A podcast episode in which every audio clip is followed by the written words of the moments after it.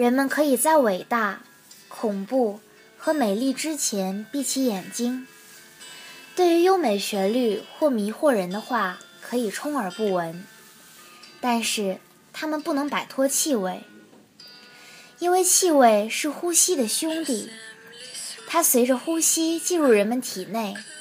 如果他们要生存，就无法抵御它。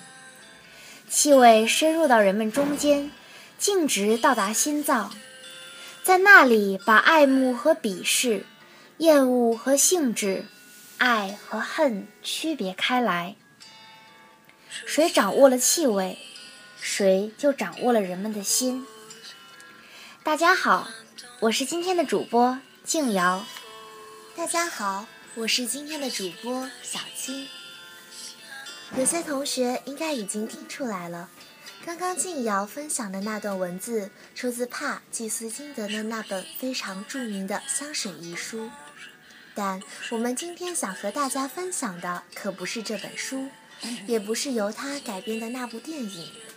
我们今天的主题正是香水本身。一听到香水，有些男孩子可能立刻就皱起眉头。的确。虽然是作为女孩子，我自己对很多香水的味道也是敬而远之，但我想说，我们今天的分享可能会让很多人改变看法哦。就算看法不改变，也可以长许多或 common 或冷门的知识哦。首先，香水最初的发展跟皮革有关。公元十二世纪。皮革的制造与出口业在法国的有着世界香水之都美誉的小城格拉斯蓬勃发展。然而，皮革的制造过程与皮革成品都会产生让人不悦的气味，于是当地人用迷迭香、薰衣草、野百里香、桃金娘等芳香草本作物提取精油，在皮革制造中用来除臭。如果说香水最初的发展是由皮革制造业促成的，让你觉得不那么浪漫，那么香水之后的发展就更不浪漫了。它确实和那时候的人们不洗澡有关。直到18世纪，路易十五登基，这位狂热喜爱香水的法国国王，将香水的地位推向巅峰。他的寝宫每天必须更换不同的香水，而他的皇宫也被称为香水皇宫。拿破仑执政时期，对香水的挥霍更是有增无减。据传，他每周要消耗两夸托的紫罗兰香水，每个月要消耗六十瓶茉莉香精油。然而，同时期也诞生了许多著名的香水公司。其实有许多香水故事并不发源于法国。十三世纪将高度发展的香料文化带入欧洲的是阿拉伯人。第一瓶香水匈牙利水是匈牙利伊丽莎白皇后在十四世纪亲手调制的。非常经典的古龙水，一种一战之前在欧洲妇女之间广受欢迎的香水，诞生于德国科隆。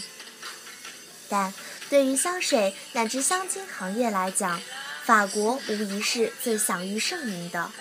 从意大利清点格拉斯发展香料业，到皇室贵族们对香水的挚爱，再到伟大的香水品牌的诞生与发展，几百年来，人们重视它，喜欢它，认为它意义重大，投入大量研究，内里外因，种种方面都在推进着法国的香水产业。直到现在，香水已经作为法国三大精品产业之一，与另外两样时装和葡萄酒一起，成为了法国人的骄傲，并有着无数流芳百世的经典之作，为这个世界点缀芬芳。介绍了这么多有关香水的历史和背景知识，同学们应该也想快点知道如何选择适合自己的香水了吧？选择适合自己的香水，借用流行句式，首先要 follow your nose。嗅觉非常主观，所以你需要去闻，鼻子喜欢是前提。其次，香水以实用为本，先得体而后能精彩。在英语里，用香水是 wear perfume，粗浅的说就是穿香。正如衣服一样，香水也有它的属性和特点，随着季节、场合、性格、年龄、气质，甚至心情而变化。接下来便到了试香环节了。香水一般分为前、中、后调。在试香环节，如果想要闻的香水比较多，可以分别喷在闻香纸上，闻过几轮，淘汰掉自己不喜欢的香水。两款香水试香的话，可以分别喷于左右手腕，隔几个小时闻一下，观察香调变化以及留香。或者选择一款香水穿上身感受一下，如果不喜欢，洗个澡就是了。时间过得飞快，在节目结束之前，就请让我们斗胆为大家推荐几款香水吧。炎炎夏日，推荐清新爽朗的香水，例如水生调、柑橘调、清澈花香、清澈果果香，或是芳香等。香水中的芳香，指的就是一种清新草本，例如薄荷、迷迭香带来的爽朗气息。